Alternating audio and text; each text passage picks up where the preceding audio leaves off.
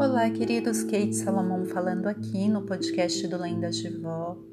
O conto que eu separei para estar tá compartilhando hoje com vocês é um conto chamado Liberdade. Esse é um conto forte, daqueles que posso dizer assemelha-se a esfregar uma ferida aberta e inflamada com sabão de pedra. Minha avó sempre dizia: sua liberdade vai até que não atrapalhe a liberdade do outro.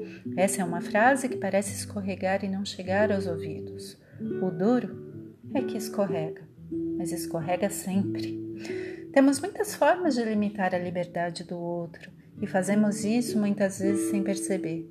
Isso quando tentamos impor nossa religião, opção sexual, política, aceitamos pagar valores absurdos em eventos, restaurantes, colégios, lojas de roupas, cursos para aprimoramento pessoal e profissional. Francamente, condições financeiras favoráveis ainda ditam os espaços e a falta de condições dificulta e muitas vezes limitam o cérebro nobre de criar e atingir objetivos úteis. Esse conceito ele não é atual, vem de longas datas, nasceu no Brasil colônia e é uma cicatriz em nossa história como país, uma ferida cicatrizada, mas que ainda lateja nos dias de hoje. Nossos indígenas, nos tempos do Brasil colônia, ofereceram seu melhor, desde o primeiro contato com o desbravador. Sua consciência indígena os impelia a servir, e eles acreditavam que poderiam aprender algo novo com a nova raça, que até então eles pensavam somente nos visitar. Os indígenas, eles eram livres e pagaram um alto preço por não entender a maliciosa liberdade abusiva exercida por Portugal. Olha, eu não quero julgar.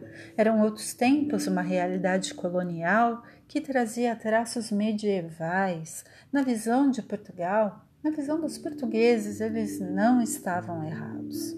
Depois vieram os negros, chegaram por aqui desacreditados, a tal liberdade por aqui não existia. Aqui eles só eram livres para sofrer. Uma única coisa todos eles tinham em comum: o português, o indígena e o negro. Todos ouviram o som do vento sussurrando um cântico em seus ouvidos.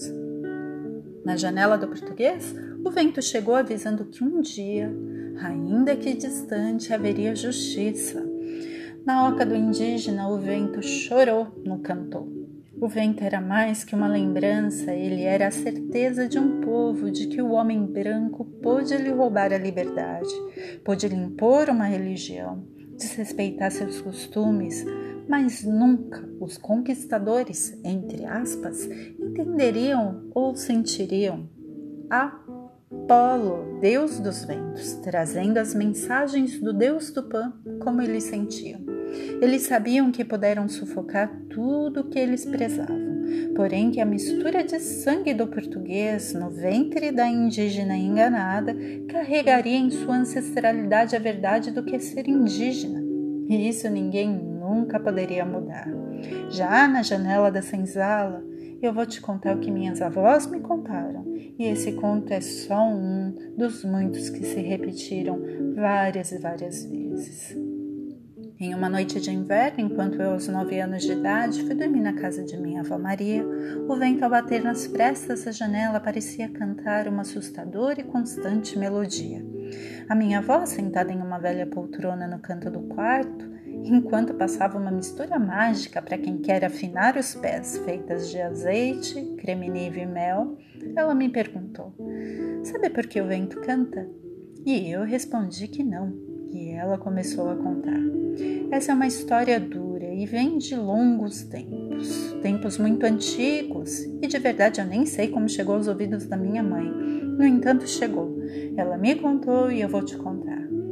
O ciclo de violência e desrespeito precisa ser quebrado, e esse será um dever de sua geração e de suas netas. Vocês, na sua geração, assim como eu na minha, nasceram livres no corpo. Então, que ninguém ouse lhes roubar a liberdade de pensar e ver os frutos da liberdade florescer. E aprenda, filha. Toda história que começa com era uma vez é no mínimo suspeita. Era uma vez um dia em 12 de maio, e o vento da madrugada cantava o que estava por vir. O vento avisava na janela daquela senzala de pau a pique que o ano de 1888 reservava um domingo que seria diferente e que o dia 13 de maio daquele ano para sempre seria lembrado. Afinal, ele marcaria em definitivo a vida de todos os negros que estavam no Brasil. O fato é que o senhor da Casa Grande, montado em seu cavalo, olhava com olhos furiosos seu capataz anunciar aos 84 escravos que ficaram surpresos e assustados pelo que ouviam. Deixem as ferramentas no galpão e saiam, pois agora são livres. O autor de tantas chibatadas, abusos e humilhações trazia agora a notícia que jamais nenhum daqueles escravos esperava ouvir tão desejada e assustadora liberdade. E assim começou aquele domingo, com o capataz de forma rude e em tom de ameaça, dizendo para que não levassem nada, exceto a roupa do corpo, e para que fossem longe da propriedade. E assim foram mandados embora quilômetros e mais quilômetros de plantações, debaixo do sol forte e surricante durante o dia e frio intenso na madrugada. Homens, mulheres, crianças e idosos sem ter o que comer, beber, sem dinheiro, sujeitos a todo tipo de perigo e sem rumo.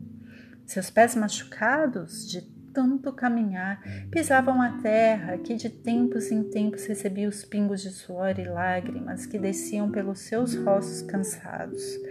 As lembranças dos abusos, desde o rapto em seu país até o que viveram naquele dia, lhes vinha à memória como murros em seus estômagos. Entre eles havia uma escrava ela era linda além dos padrões para sua infelicidade, pois a primeira vez que a jovem escrava foi abusada, ela tinha 14 anos de idade. Infelizmente, aconteceu várias outras vezes. Em uma madrugada fria, o vento começou a cantar. A jovem moça naquele dia sonhou com Oia, a deusa guerreira do vento de sua cultura. E em seu sonho, ela estava presa dentro de um redemoinho. Ao despertar do sonho, o vento parecia anunciar pelas frestas daquela velha senzala que algo estava diferente. Pela manhã, a jovem adolescente acordou com um forte enjoo. Meses depois, a vida lhe deu um lindo filho. Quando a jovem de feição ainda infantil viu seu filho a primeira vez, era inverno e o vento cantava mais que nunca na senzala. Todo sofrimento e nojo que sentia por ter sido abusada inúmeras vezes praticamente sumiram. Ela mergulhou com todo o amor no brilho dos pequenos olhinhos verdes de seu filho. Agora, para ela, a vida tinha um propósito: cuidar do seu filho. O que a jovem não contava é que os lindos olhos verdes de seu filho eram um pecado do seu Senhor estampado para que todos vissem, e todos viam e comentavam sem parar todos os dias, inclusive nos dias de missa, o que irritava profundamente a Sinhá. Foi então que, aos dois anos de idade, o pequenino simplesmente sumiu. As outras escravas da casa grande diziam que a Sinhá, por ciúmes, havia levado o pequeno com ela para a cidade e dado o pequeno aos traficantes de escravos para ser vendido. Já outros escravos diziam que o próprio Senhor havia afogado o menino no rio. O fato é que a jovem escrava desde então se tornou um sepulcro em movimento. Não havia mais vida em seus olhos, seu corpo podia ser usado ou espancado por horas, que ela nada sentia. Acredite, foi assim por anos, até que o choro engasgado de uma vida inteira fluiu no domingo da libertação. Todos os escravos, de um jeito ou de outro, foram sobrevivendo à fome, à miséria, aos anos que vieram. A escrava, no entanto, se perdeu do grupo que saiu das terras da fazenda e ninguém nunca mais a viu. O povo conta que, desde então, o dono da fazenda de café foi morto naquele dia o dia da libertação, por uma machadada na cabeça. Alguns dizem ter sido assim há por ciúmes, uma vez que ele vivia a declarar sentir falta da escrava, e isso na hora de suas intimidades. Já os outros contavam que foi a escrava por vingança pelo filho, fato que nunca foi confirmado. O que se sabe até os dias de hoje é que a velha fazenda cafeira ficou abandonada e dizem mal assombrada pelo dono da propriedade e toda a sua maldade.